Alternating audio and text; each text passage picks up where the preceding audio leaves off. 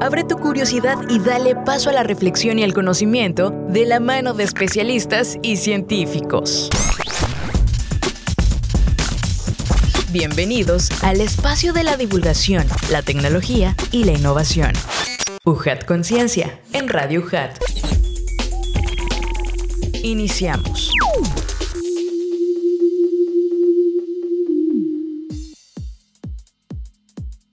Hola amigos, ¿cómo están? Sean bienvenidos una vez más a este espacio de ciencia, UJAT Conciencia, que se transmite por Radio UJAT 107.3 FM Voz Universitaria, pero también en nuestras plataformas de ciencia y tecnología UJAT. Soy su servidor y amigo Adrián de Dios y estamos muy contentos de que nos acompañen en esta ocasión, ya que estamos transmitiendo en, el 107.3, pero también estamos en, en YouTube, en Facebook y en Spotify. Súmense en estas plataformas porque está bastante buena la divulgación científica que hacemos desde allí. Y es que estamos transmitiendo desde nuestra ubicación acá en la Secretaría de Investigación, Posgrado y Vinculación en Avenida 27 de Febrero 626, Centro Delegación 2, Código Postal 86077, Villahermosa, Tabasco. Y también la ubicación de Radio Hat es Avenida Universidad Sin Número, Zona de la Cultura, Colonia Magisterial, Villahermosa, Centro Tabasco, Código Postal 86040, XHUJAT, nuestras siglas. UJAT Conciencia, como saben, es una producción original de la Universidad Juárez Autónoma de Tabasco que se realiza por la Dirección de Difusión y Divulgación Científica y Tecnológica. Y en esta ocasión, amigos, damos las gracias a la División Académica de Ciencias Agropecuarias y a la Dirección de Comunicación y Relaciones Públicas por brindarnos el apoyo para la realización y transmisión de este programa. Así, súmense también en redes sociales, ahí les dejamos los links y también la información donde pueden seguirnos en Instagram, TikTok, en Facebook y YouTube, por supuesto, Ciencia y Tecnología UJAT. Y antes de continuar y presentarles a nuestro invitado de lujo de esta ocasión, vamos a escuchar la siguiente información. Pero ahorita regresamos, amigos, no se desconecten.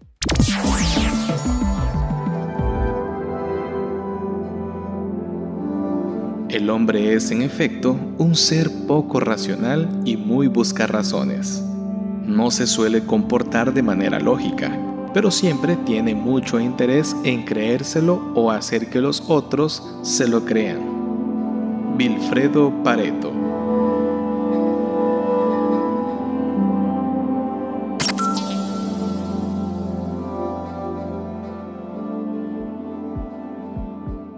Amigos, muchísimas gracias por continuar con nosotros. Estamos en Ojat Conciencia y ahora sí les presento a nuestro invitado de lujo de esta ocasión, quien es profesor e investigador de la División Académica de Ciencias Agropecuarias. Nos acompaña el doctor Juan Guzmán Seferino. Doctor, qué gusto que nos acompañe. ¿Cómo se encuentra? Muy bien, muchas gracias por la invitación, estimado Adrián. Con el gusto de estar aquí compartiendo los conocimientos y la experiencia que hemos venido desarrollando a través de la investigación en la División de Ciencias Agropecuarias. Muchísimas gracias porque en efecto hay muchísimo de lo cual podemos platicar. Aquí nos vamos a enfocar sobre un proyecto, pero ahorita les platico de qué se trata. Simplemente vamos a iniciar con la trayectoria de nuestro invitado y es que el doctor es profesor e investigador de tiempo completo de la DACA UJAT. Eh, tiene un poco más de 20 años de experiencia docente y es ingeniero en agroalimentos. Su programa de posgrado a nivel maestría es en ciencias alimentarias por la DACA y el doctor doctorado en Ciencias y Tecnología de Alimentos por la Facultad de Ciencias Químicas de la Universidad Autónoma de Coahuila. El doctor Guzmán es miembro del Sistema Nacional de Investigadores del CONACIT y miembro del Sistema Estatal de Investigadores del Estado de Tabasco. También es profesor con reconocimiento de perfil deseable PRODEP. Participa como miembro del Comité de Elaboración y Validación de Reactivos del Ceneval. Ha realizado estancias de investigación internacional en el Instituto de Investigaciones Biológicas de la Universidad Nacional de Mar de Plata, Argentina, y estancias nacionales en el Instituto de Investigación de Cancerología y en la Facultad de Medicina de la Universidad Autónoma de Nuevo León, así como en la Facultad de Ingeniería Química de la UADI, entre muchísimos más que tienen bastante reconocimiento. También ha dirigido tesis a nivel licenciatura y posgrado de nuestra universidad y, otras, y de otras instituciones también. Ha participado como ponente invitado en diversos congresos nacionales e internacionales y tiene publicaciones en revistas indexadas y capítulos de libro, así como patentes otorgadas. La experiencia del doctor investigador Juan está enfocada al estudio de proteínas vegetales con actividad enzimática y propiedades bioactivas. Así que pues en este sentido vamos a platicar sobre un tema muy interesante que es uso y aplicaciones de la proteína de chapaya, Astrocarium maxicanum. Es una planta muy interesante del proyecto caracterización funcional de proteína de chapaya y evaluación biológica de péptidos derivados por hidrólisis enzimática. Se escucha muy complejo, muy interesante este proyecto, pero antes, doctor, y también auditorio, vamos a escuchar la siguiente información, pero ahorita regresamos y ahora sí le damos durísimo a la charla. Uso y aplicaciones de la proteína de chapaya. Astrocarium mexicanum, conocida comúnmente como chocho, acté, chapay, chicalito, chichón, entre otros, es una palma muy abundante en selvas húmedas del Golfo de México y sur de México, extendiéndose a Centroamérica. Una de las principales características de esta palma es que todas sus estructuras de las raíces hasta las flores y frutos están cubiertas de espinas planas, las espinas en el tronco alcanzan los 5 centímetros de largo. Así, la inflorescencia de esta planta se ha utilizado como alimento en estas regiones, las cuales han sabido aprovechar sus beneficios. Por otro lado, el desarrollo de proyectos de investigación ha permitido que las instituciones y pobladores de estas zonas colaboren para promover la siembra de esta especie y la sensibilización sobre la importancia que tiene en el ecosistema. En este sentido, investigadores de la División Académica de Ciencias Agropecuarias trabajaron en este proyecto, que busca elaborar un producto cárnico tipo butifarra con la inclusión de la inflorescencia de chapaya. Dicha materia prima se acondicionó para realizar el proceso que permitió la elaboración de cinco tratamientos con diferentes proporciones de chapaya, a partir de los cuales se realizaron análisis bromatológicos, materia seca, cenizas totales, extracto etéreo, proteína acidez, pH, polifenoles totales, perfil de textura, análisis sensorial y la capacidad antioxidante. La inclusión de las diferentes proporciones de inflorescencia de chapaya modifica la composición bromatológica. A menor proporción de chapaya, menor materia seca, y a mayor concentración de inflorescencia, se favorece el contenido de cenizas, se reduce el contenido de grasa y disminuye el contenido proteico, por lo que las diferentes proporciones de inflorescencia de chapaya no afectan la aceptación sensorial del embutido, ni se afectan los valores de pH, aunque ligeramente la acidez titulable es afectada, sin embargo tienen una influencia sustancial en el perfil de textura.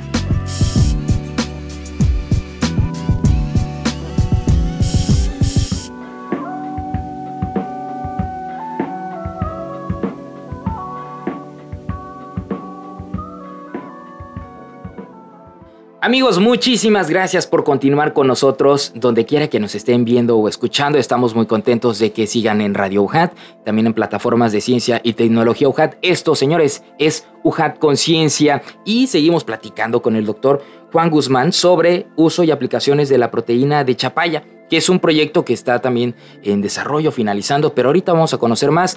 Pues nuevamente, doctor, bienvenido, muchísimas gracias. Y pues podemos iniciar por de, eh, conocer de dónde surge el interés por el eh, desarrollo de este proyecto. muchas gracias.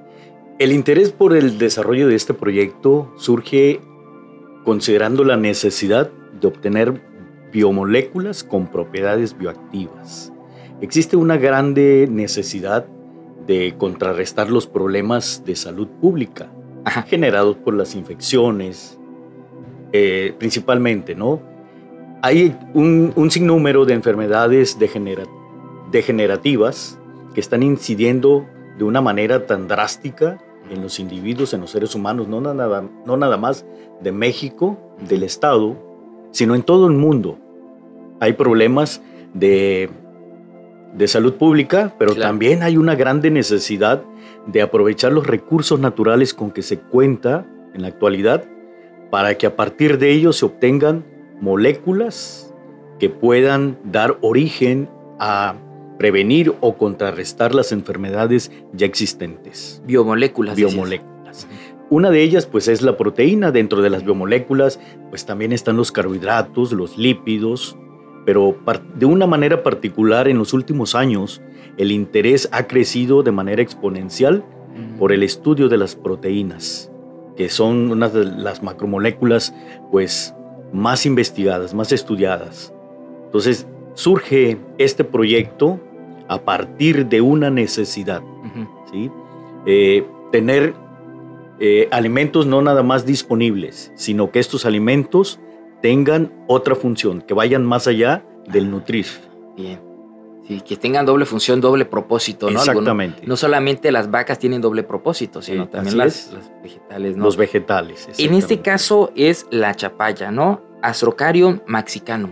Pues Astrocarium mexicano. mexicano. Sí. Ah, ok, pues ¿de qué, de qué se trata este Bueno, fruto? Antes que nada, este es una inflorescencia que se obtiene de una palmera. Esta palmera está distribuida en parte de lo que es el sureste de México y llega hasta lo que es Guatemala, Colombia, Venezuela, Costa Rica, una parte nada más de lo que es Centroamérica. Ahí hay una distribución de esta especie o de esta palmera, de la que se carece un estudio de nivel científico a nivel de macromoléculas. Existen estudios únicamente de esta palmera de Astrocarium mexicanum, lo que es su distribución geográfica, de lo que es únicamente la composición bromatológica o nutrimental. A partir de ahí no existe ninguna otra información eh, de interés por biomoléculas como las proteínas. Y eso es parte de lo que ustedes desarrollan, ¿no? Porque Es, efectivamente, esa es parte de nuestra actividad científica, buscar aquellas sustancias que a partir de ellas se puedan derivar, derivar otras con actividad biológica, como son los péptidos bioactivos. Ajá. Algo también interesante es cómo es la, la distribución y la producción de esta planta, porque, bueno, eh, decías, no hay estudios más enfocados ¿no? a conocer sus beneficios como tal, pero eh, pues sabemos que se desarrolla en, en el sur de México, en la selva, en Centroamérica. ¿Cómo es este Ok. producción? Sí, desafortunadamente no es un cultivo primario, no es un cultivo extensivo. Se le puede considerar como un cultivo de traspatio en algunas regiones, pero se localiza principalmente en el estado de Tabasco, en la región de la Sierra. ¿A qué se debe? ¿Esto a qué se debe? A que es un no es precisamente un cultivo exigente, Ajá. no es un cultivo exigente, aunque sí puede cultivarse en una superficie plana, no necesariamente la sierra. Entonces crece con facilidad. Sin embargo, los estudios, como te mencionaba con anterioridad, están enfocados a la distribución geográfica. Es lamentable que no exista eh, un estudio donde se proyecte la propagación o el cultivo de manera intensiva de esta especie que es muy rica en nutrientes, Sí. en vitaminas, en minerales, no se diga en proteínas, que tiene un 24% aproximadamente. Wow, bastante. Es bastante, Ajá. bastante el contenido proteico que, que presenta la inflorescencia de Astrocarium mexicano. El asunto es que no se ha podido escalar, ¿no? Este proyecto a poderlo eh, dimensionar a una escala un poco más comercial también, ¿no? Así es. Es un cultivo que se cosechan las inflorescencias de manera anual, no es permanente. Eh, las, el periodo del el año donde se cultiva, donde se obtiene más bien el- la inflorescencia, es a principios de enero hasta a mediados de abril. De ahí en fuera no hay inflorescencia para ser aprovechada. Pero ¿cuál es, por ejemplo, la diferencia del mango u otro tipo de productos que, bueno, sabemos si se dispara, ¿no? Por ejemplo, el, el mango que tenemos en, en Traspatio, por ejemplo, ¿no? Ok, sí. El, la Astrocarium mexicano, la, la planta, la palmera, es un- una planta de tamaño pequeño, a lo mucho Ah. dos metros, dos metros y medio. Entonces no tiene la capacidad de poder producir suficiente inflorescencia como el mango, la naranja. Ese es uno de los... De los Ese es un inconveniente y prácticamente es una planta resistente a las enfermedades. Sin embargo, cuando no se cultiva, cuando no se cosecha más bien la inflorescencia y empieza la época de lluvia, prácticamente la inflorescencia es una pérdida porque no resiste O sea, ya valió. la humedad. Y no sé... Ah, y en las fechas, ¿no? Y sobre todo que todo el tiempo está lloviendo para esas fechas acá. Exactamente, Ajá. parte principios de año todavía es época de lluvia. Y a fin, y en la selva ni se diga. Exactamente. todo el tiempo. Generalmente es la zona selvática. Ajá. de Tabasco, de Chiapas, de Guatemala, donde están las plantaciones de Astrocarium mexicano. ¿Hay alguna otra característica que se considere importante de la palmera o algo así para que no se produzca tanto? Una característica para que no se produzca, pues existen pocos estudios. Uno de ellos es que se han considerado las palmeras como un agente que desmineraliza el suelo. Ese es un inconveniente de ciertas palmeras como el Astrocarium mexicano. Y por eso no, no se ha dado origen a que sea un cultivo de gran interés en México o en la zona del sureste, en Tabasco. Y hablamos de Tabasco, hablamos de la selva mexicana y que otras partes del, del mundo se, se, aprovecha, no precisamente la mexicano, sino otro tipo de variedades similares a esta. Sí, existe una otra que pertenece a esta familia, que es la chameadoria de pijilote. Ah. Esa es otra palmera y también presenta una inflorescencia muy rica en proteínas. Es de color verde, de un tamaño más pequeño.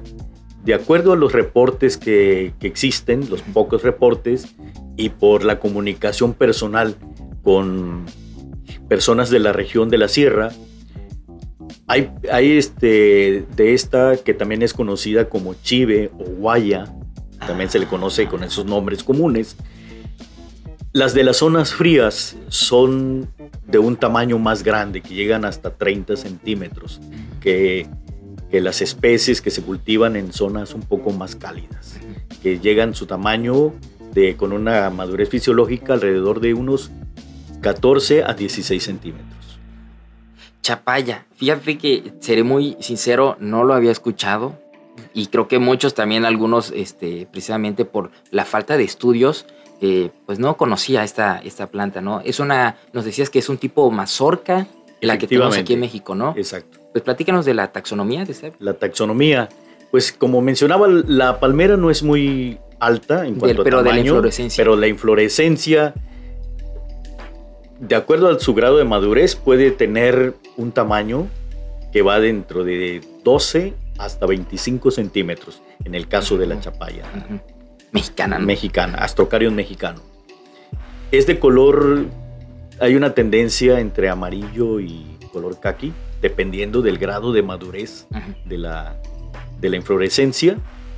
Eh, por la parte externa eh, está cubierta por una cáscara con espinas. Ah. Ese es otro inconveniente de que hay personas que no quieren cultivarlo porque al cosecharla han sufrido eh, en, la piel algunos desgarres por las espinas que son bastante resistentes. Ahí sí pueden ver, o los que estén escuchándonos vayan también a la transmisión de YouTube, ahí van a poder ver algunas imágenes de esta, de esta inflorescencia, de esta planta y que es...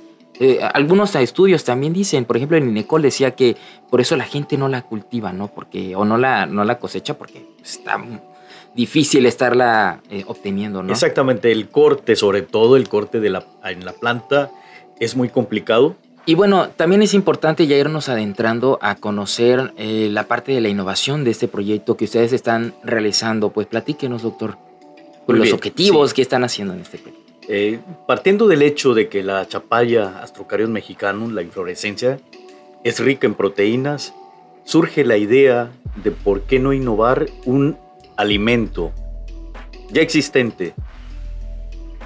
Es un producto embutido lo que elaboramos considerando los estudios previos que hemos realizado sobre el contenido de chapaya, el grupo de proteínas que hay y tomando en cuenta las necesidades, las exigencias de los consumidores. ¿Por qué utilizar la inflorescencia de chapaya para la elaboración de un producto? Por su contenido de proteína que es alrededor del 25%, un 45% de carbohidratos, un 10 al 15% de fibra y la presencia de minerales como el calcio, el sodio, el magnesio, el zinc. Esto da lugar a poder innovar. Ya, si ya tenemos estudios previos de que realmente hay proteína, entonces considerando también las, el cúmulo de enfermedades cardiovasculares que se da cuando un embutido es rico en grasa, entonces surge esta idea de por qué innovar o sustituir la carne por la inflorescencia. Entonces, eh, realizamos un experimento variando los porcentajes de sustitución de carne por inflorescencia. ¿Cuál fue el hallazgo de estos resultados? Ahorita nos platica. Entonces vámonos a un pequeño corte y ahorita regresamos amigos. Estamos en Hojat Conciencia. Queremos conocer tu opinión. Escríbenos qué tema te gustaría abordar en nuestros contenidos a través de redes sociales. Nos encuentras como UJAT Conciencia o como Ciencia y Tecnología UJAT. Amigos, muchísimas gracias por continuar con nosotros y siguiendo con esta gran información de la División Académica de Ciencias Básicas sobre los posgrados, vamos a platicar con el doctor Miguel Ángel Vilchis Reyes, quien es responsable de un posgrado muy importante en esta división. Doctor, bienvenido. Gracias, este, buenas tardes. Yo soy responsable de la maestría en ciencias con orientaciones en, tres áreas. Las mm. áreas son materiales, nanociencias y química orgánica. O sea, al final realmente este es un posgrado solamente, pero al final pueden obtener tres. Es como si fueran tres posgrados en uno. Buenísimo, entonces. O sea, al final ellos pueden ser, salir como maestros en ciencias con orientación en materiales, con orientación en nanociencias o con orientación en química orgánica. Por lo que el alumno tiene que estar este, desde un inicio sabe que va a salir en un programa que sea de alta especialización. Tiene triple posibilidades, ¿no? De, ejercer también, ¿no? Sí, exacto. Dependiendo de su, de su perfil, él puede elegir tres orientaciones diferentes. Ahora, doctor, ¿este posgrado es eh, profesionalizante, es de investigación? Es completamente en, investigación, o sea, la mayor parte del tiempo este, va a pasar investigando. Tiene tres orientaciones diferentes, como lo, comentábamos, para poder decidir. Entonces, en materiales generalmente se dedican más a la materia condensada, o sea, ¿qué significa esto? Este, generalmente hacer nuevos materiales. Materiales es cualquier cosa que forma cualquier objeto, o todo. materia, exactamente. Pero aquí lo que se, se, trata de hacer es que los materiales tengan una función específica en algún campo de, de la vida humana. Por ejemplo, generalmente, ahorita lo que se está trabajando más es catálisis, o sea, hacer que los procesos sean más rápidos. Porque hay procesos que que son naturales, que se llevan a cabo, pero a lo mejor en el rango de la vida humana no, es, no es práctico. Sí, claro. O sea, un proceso puede llevarse a cabo, pero puede tardar mil años. Sí. Un catalizador lo va a hacer en una hora, ¿no? Es, eso es lo que se dedican más los de, los de materiales. Eh, hacen catalizadores.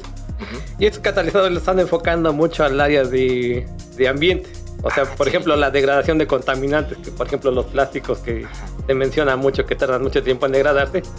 Cuando se encuentra el catalizador adecuado, este catalizador lo va a degradar en un tiempo aceptable, de tal manera que se pueda llevar a cabo una, una bioremediación, por así decirlo. Y que tenga una aplicación también, ¿no? Exactamente, porque también los catalizadores se utilizan en los procesos industriales. O sea, los, eh, utilizar catalizadores hace que un proceso industrial, por ejemplo, la fabricación de amoníaco, ese proceso lo llevan a cabo las bacterias en niveles muy muy pequeños, se puede hacer a nivel de toneladas, toneladas al año. Pero eh, en la división estamos, este, se enfocan principalmente en la degradación de compuestos orgánicos que son contaminantes y también en la producción de energía limpia, sobre todo hidrógeno. Hidrógeno que es una de las fuentes de limpias que está, se está tratando de investigar más. También en, en la orientación de nanociencias Ah, ese es muy bueno. Ese es un... Eh, aquí principalmente se dedica al área de la física del nanosistema. O sea, estudian los sistemas desde un punto de vista físico. De, tal manera que esos conocimientos se puedan después para, aplicar, para hacer nanomateriales, que ahorita están muy de moda todo lo nano, ¿no? Chiquitito. Sí, exacto. Entonces, esa física de los nanosistemas todavía no se encuentra muy explorada y este, esta línea de investigación se dedica a eso. Sí. También se dedica a estudiar la, desde un punto de vista teórico la, a, la materia. O sea, ellos ya aplican más, modelos computacionales ah, para poder tratar de predecir. Sí. Porque estos sistemas, por estar en un nivel que están por muy, muy por debajo de nuestra percepción, no los podemos imaginar. O sea, no es, no es algo que sea de, nuestro dominio, sí. Eh, de nuestra experiencia de vida. De llegar, claro, hasta allá, ¿no? Hasta, la parte más. Sí, exacto. Ellos utilizan sistemas eh, matemáticos, sistemas computacionales para predecir cómo se va a comportar un sistema y darle este, utilidad. Oiga, doctor, una pregunta. Los que de tiene que ser un perfil, nos decía la, la maestra eh, que estuvo con nosotros, la maestra Leticia, tienen que tener ya muchos conocimientos o alguien que se interese por estos temas, pero que viene de otra licenciatura, puede estar aquí también. Sí, El perfil va a depender de la orientación a la que esté interesado el alumno. Nos falta que nos menciones sobre la otra, la otra vertiente, ¿no? De, química orgánica. Entonces, en química orgánica lo que más se estudia es la reactividad de con los compuestos orgánicos y así también los productos naturales que se encuentran en las, en las plantas de, Tabasco, que es un área que no se ha explorado lo suficiente. O sea, se sabe que tenemos una flora eh, diversa, pero no hay estudios eh, rigurosos para saber precisamente, eh, por ejemplo, hay muchas medicinas, este, plantas aquí que se utilizan en la medicina tradicional, pero el conocimiento es empírico. O sea, solamente porque por tradición oral la gente va diciendo que tal planta es buena para este malestar. La ¿no? Exactamente. Entonces el área de química orgánica se encargan de aislar los compuestos y hacer diferentes pruebas de tipo biológico para determinar exactamente el compuesto que se encuentra ahí, ahí presente. Pues doctor, invite a que también todos los que están interesados estudien esos posgrados que están buenísimos. Claro, este, cualquier persona que tenga conocimiento de, de química o física y esté interesado tanto en el área de materiales, nanociencias o química orgánica puede venir a estudiar con nosotros. Eh, principalmente nuestros alumnos son de aquí del área de, de, Tabasco, pero ya hemos tenido también alumnos de...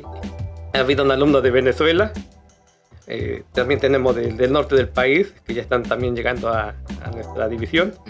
Y también tenemos una infraestructura y, un núcleo, un profesorado que los va a llevar por estos, por estos temas que ellos decidan ¿no? Este, ejercer. Los cuales son muy, muy relevantes ¿no? para tratar temas de importancia que contribuyan ¿no? a, mejorar las condiciones no solamente sociales, sino también eh, Porque bueno, nuestros egresados han, han, han, ido a trabajar en empresas, también se han dedicado a la docencia, ah, lo cual también es muy importante porque llevan los conocimientos a más parte de la población. Pero también una gran parte de nuestros egresados de maestría continúan al doctorado y eso nos indica a nosotros que por lo menos están contentos con la formación que se les está dando, porque continúan al siguiente nivel pues estudiando en la misma institución. Así es. Doctor, muchísimas gracias por toda esa información.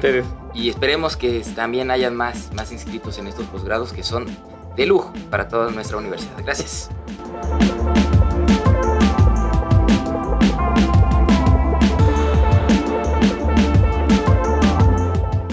Científicas.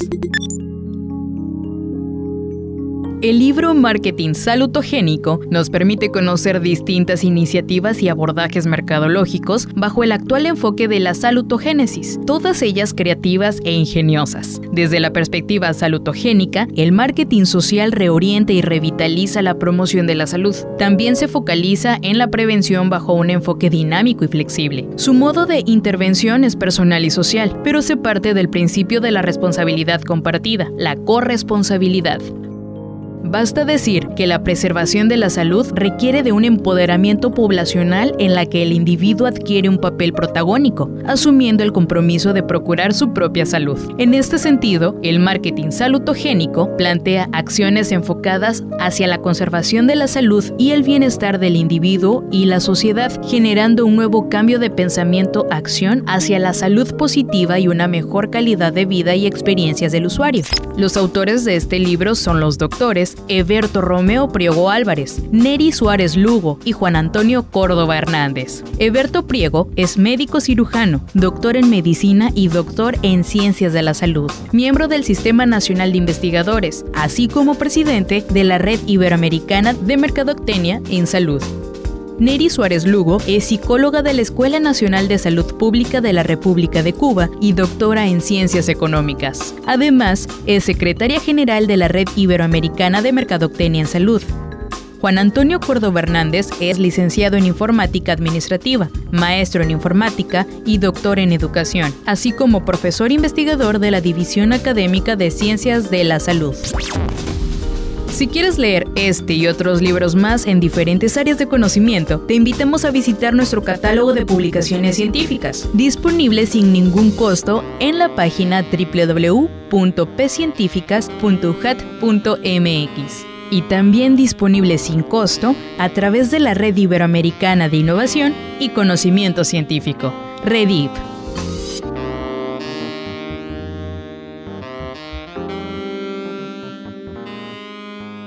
Amigos, continuamos en UJAT Conciencia a través de redes sociales y plataformas digitales de ciencia y tecnología UJAT y también en Radio UJAT 107.3 FM Voz Universitaria. UJAT Conciencia, este programa de divulgación. Y tenemos de invitado todavía a nuestro investigador de la División Académica de Ciencias Agropecuarias, el doctor Juan Guzmán Seferino. Y hablando pues de las propiedades, de los beneficios de la chapaya. Y nos quedamos con los resultados de su proyecto. Efectivamente. Te mencionaba anteriormente de que habíamos sustituido diferentes proporciones de carne de cerdo y de res por inflorescencia de chapaya. Se usaron porcentajes desde 20, 40 y 60% de inflorescencia de chapaya, sustituyendo la carne que te mencioné. Eh, dentro de los resultados efectivamente encontramos que no por agregar o adicionar mayor contenido de inflorescencia, se obtienen mejores resultados. No necesariamente, no únicamente para este tipo de producto, sino puede ser para otros tipos de producto. A menor concentración o adición de inflorescencia de chapaya, los resultados son mejores. ¿Por qué? Porque se hicieron un análisis de perfil de textura, evaluando la gomosidad, la masticabilidad, la dureza, la firmeza, y encontramos que a menor cantidad de chapaya, mejores resultados. Es menos duro, es más masticable, su textura es de acuerdo a lo que busca el consumidor. Porque aparte del análisis instrumental para medir un perfil de textura, se realizó un análisis sensorial, utilizando ah, personas donde no identificaron si realmente era carne o era un producto vegetal. Entonces, lo novedoso eh, es aceptado en cualquiera de las concentraciones de chapaya que se aplicaron para sustituir las carnes, el resultado pues fue realmente significativo. Es aceptable en cuanto al color, en cuanto al sabor, en cuanto a la textura. Entonces, esa es una, una novedad. Estamos hablando en cuanto a costo de un kilo ah. de la inflorescencia de chapaya, si uno va a los mercados de la localidad, encontramos que tres chapayas por 20 pesos. Eso es aproximadamente lo que, lo que es un kilo. Si nosotros comparamos un kilo de carne de res o un kilo de carne de cerdo, está próximo a 150 a 200 pesos el kilo. Imagínate sustituir por chapaya, realmente se obtiene un alimento funcional porque es rico en proteína. La cantidad de lípidos que se tienen es del 5% que está presente en la inflorescencia y tenemos la sospecha de que son ácidos grasos insaturados. Entonces, estamos desplazando un contenido de carne rico en grasas saturadas por un producto, una materia prima que tiene ácidos grasos insaturados.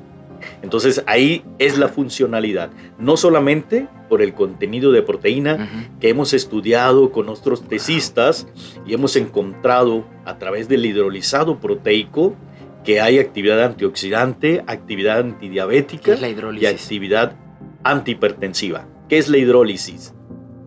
La hidrólisis es un proceso enzimático en el cual se somete la proteína o el aislado proteico a una degradación, para que me entiendan.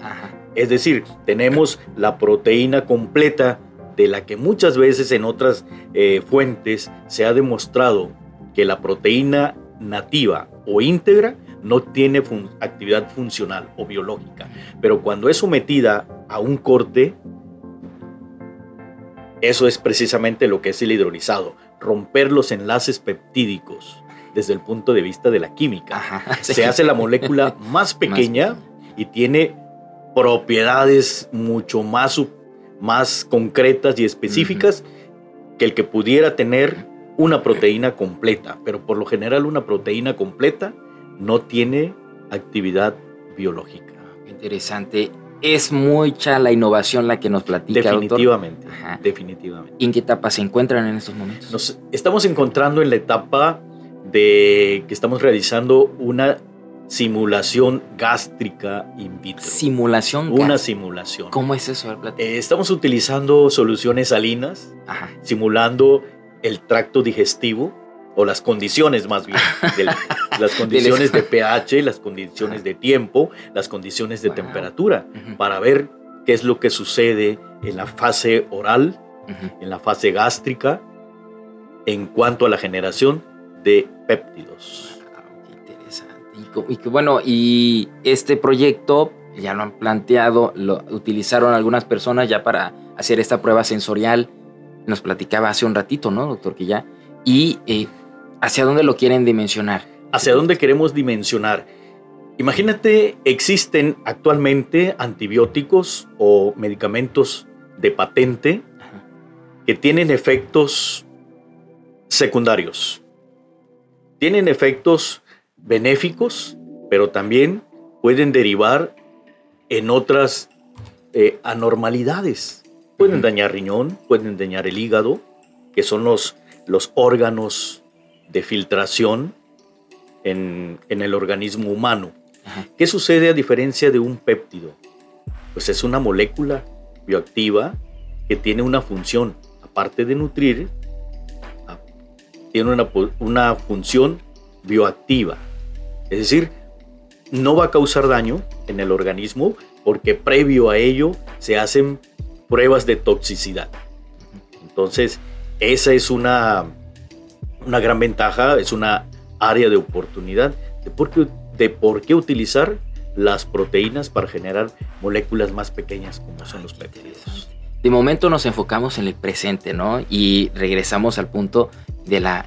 Es un embutido tipo butifarra, que cabría mencionarlo porque creo que no lo dijimos, ¿no? Nada más hablamos de qué se Ajá. trataba. Sí, la butifarra es un producto Ajá. cárnico, Sí. eh, se considera eh, un producto de la región, ¿sí? Eh, generalmente Jalpa, la zona de la Chontalpa, es donde se elabora este tipo de embutido. Entonces es un producto cárnico que tiene ciertas características. Un alto contenido de grasa, principalmente, es lo que tiene la butifarra tal como la elabora tradicional en la zona de la Chontalpa. ¿no?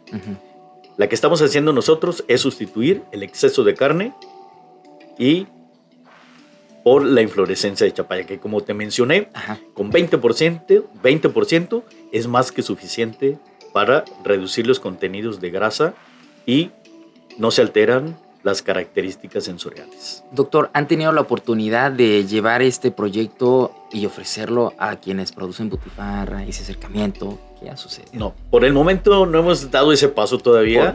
Hay mucho que investigar. Hay mucho que investigar. Tenemos pendiente investigar el efecto antihipertensivo de los péptidos, bien. el efecto antitumoral y otras actividades biológicas. todo ahí en la necesitamos, sí, necesitamos este, cubrir todos esos aspectos de actividad biológica de los péptidos que se derivan de la proteína de chapaya para poder decir realmente este alimento cubre todas estas alternativas para su consumo. Sí, claro. No solamente te va a nutrir, sino que te va a aportar el beneficio de contrarrestar una enfermedad Wow, o de prevenirla. Así Sí. Me preguntabas si todo en, En la DACA. en la sí. DACA. Lamentablemente, no todo en DACA, pero la idea es- Afortunadamente, Ajá, se dice, todo sí, sumando, todo sumando. Pero afortunadamente nace la idea en DACA. Nace la idea en DACA. Hay colaboraciones. Eso es lo, lo importante de la investigación, de la formación de redes, la de formación de recursos humanos. Estamos trabajando arduamente con la Facultad de Ciencias Químicas de la Autónoma de Coahuila y también con la Facultad de Medicina de la Autónoma de Nuevo León. ¿Qué estamos haciendo allá? Eh, actividad inmunomoduladora de los péptidos. ¿Eso qué significa? Para los que nos escuchan. Eh, nuestro organismo tiene un mecanismo de defensa y es precisamente hacia allá donde nos dirigimos con estos péptidos. ¿Qué sucede cuando el organismo absorbe estos péptidos? Se prolifera la producción de ciertos compuestos que inhiben la inflamación, las infecciones, la actividad tumoral, por mencionar algunos. Eso es lo que estamos haciendo con la Autónoma de Nuevo León y parte de, la, de, esta investigación con la Autónoma de Coahuila. Interesante. ¿Y aquí con quiénes colabora, doctor? Estamos colaborando ahí en la división académica con la doctora Areli Carrera Lanestosa. Ay, doctora, Ella nos apoya con, con la actividad antidiabética y ah. se va a realizar todavía pruebas in vitro utilizando modelos biológicos como las ratas y conejos para ver qué realmente sucede en, en, los animales, que es una simulación de lo que puede suceder en el cuerpo humano. También trabajamos con investigadores de la División Multidisciplinaria, Multidisciplinaria de los Ríos, con la maestra en ciencias Temani Durán Mendoza. Ella nos apoya con la parte del análisis bromatológico, de la inflorescencia y también de la chapaya, de, la butifarra. ¿Qué estamos haciendo por mi parte como responsable técnico del proyecto en DACA? Estamos generando el aislado proteico y, la, y el hidrolizado de esta biomolécula. Pues qué interesante. Nada más, doctor, último dato, porque es importante también la fecha de inicio, fecha de finalización y quién les da el dinero para este proyecto. Este proyecto inicia en el 2019, antes de pandemia, o iniciando la pandemia. aproximadamente fue como a mediados de año. Junio, julio. Junio, julio. Entonces nos apoya PRODE. Ah, bien, bien. Financió este proyecto entonces, a partir de ahí se adquiere eh, los insumos, reactivos, material. Se hace la invitación también para los tesistas. Hay eh, estudiantes de, ingeniería en alimentos que están colaborando de manera ardua. hacen una chama enorme los Efectivamente, ellos prácticamente están haciendo el trabajo, ¿no? Estamos formando recursos humanos. Entonces, podrán existir los proyectos, pero si no, no existe el recurso humano para que estos lleguen a fin, a fin término, pues prácticamente el proyecto eh, va a caminar de manera muy lenta. Claro. Entonces los estudiantes son un eslabón fundamental para la culminación de los proyectos. Ahí hay una chica que está realizando el hidrolizado proteico que te mencionaba, utilizando dos enzimas digestivas, la pancreatina y la pepsina. Hay otro estudiante que también está aplicando la tripsina para generar los péptidos bioactivos, evaluando los diferentes tiempos. Entonces, se han ido incorporando los estudiantes al escuchar el, tema de investigación, les parece tan novedoso y que nos dicen, doctor, nosotros queremos trabajar también con la chapaya. ¿Qué más podemos hacer? ¿Qué podemos contribuir? Uh. Entonces, claro. eso es fenomenal. Fenomenal. Nada más cerramos. ¿Cuándo cerró el proyecto? ¿Cuándo cierra? El proyecto que financió PRODEP ya está concluido. ¿Qué fecha? Concluyó en diciembre de 2022. Ah, ok, bien. Y bueno, en este mismo sentido, doctor, ya estamos llegando al final. ¿Por qué le hago esta pregunta? Porque estamos llegando al final, pero también eh, nos dice que los estudiantes sienten interés en participar. Las personas que nos estén viendo o escuchando, que tienen interés eh, en saber más sobre estos temas o también en participar de manera indirecta en la contribución de una mejor salud, en la, mejora de los productos, ¿qué podemos hacer? ¿Qué podemos hacer los, los que nos escuchan? Los que nos escuchan pues los que quieran integrarse a, los que quieran integrarse a la participación del proyecto, los esperamos en la División Académica de Ciencias Agropecuarias, que está ubicada en el kilómetro 25 de la carretera Villahermosa-Teapa. También los pequeños y los medianos productores que tengan cultivos de chapaya tienen las puertas de la División Académica abiertas y las puertas del Centro de Investigación de Ciencias Agropecuarias, donde está el Laboratorio de Biotecnología de Alimentos. Con todo gusto los vamos a recibir. Podemos entablar una, un diálogo, una vinculación para seguir desarrollando nuevos productos a base de la inflorescencia de chapaya. Ahí está, pues doctor, ha sido una charla realmente enriquecedora, muchísima información, con ganas de saber más y que también se motiven más investigadores, no solamente en Tabasco, sino en otras fronteras que nos estén viendo o escuchando. Pues algo más breve que quieras agregar ya. Doctor? Bueno, eh, agradecer la invitación primeramente a los que nos escuchan por su tiempo que han dedicado para la escucha de esta plática, que, que hay mucho que investigar, hay mucho que realizar hay mucho que colaborar con otras instituciones y estos resultados que se obtengan pronto llegarán a ustedes porque son publicaciones científicas que se van a generar. Entonces, agradecer nuevamente la invitación a los que nos escuchan, a los que están tras las cámaras por este espacio. Así es. Y que a lo mejor en algún momento estaremos probando muy pronto una butifarra de chapaya, ¿no? Efectivamente, hay, hay más estudios que hacer. Hay otra tesista que está, se está encargando de la parte química. ¿Qué sucede después de la elaboración cuando hay un almacenamiento en refrigeración? Ah, yo pensé que en el estómago. que yo no no, también, Sí, es importante, ¿no? Antes de llegar al estómago, como tú dices, se tienen que hacer evaluaciones de vida de anaquel. ¿Qué pasa? Ah, Estoy sustituyendo eh, carne por inflorescencia. Al haber una sustitución, hay cambios de tipo químico. Se oxidan las grasas, se ah. oxidan las proteínas y hay que evaluar previamente esa condición de almacenamiento. Las condiciones también hacia dónde se va a llevar, ¿no? Para ver si tiene una, resistencia a la humedad, al calor. Pues ya, nos quedamos con eso, doctor. Muchísimas gracias por habernos acompañado. Muy amable por la invitación.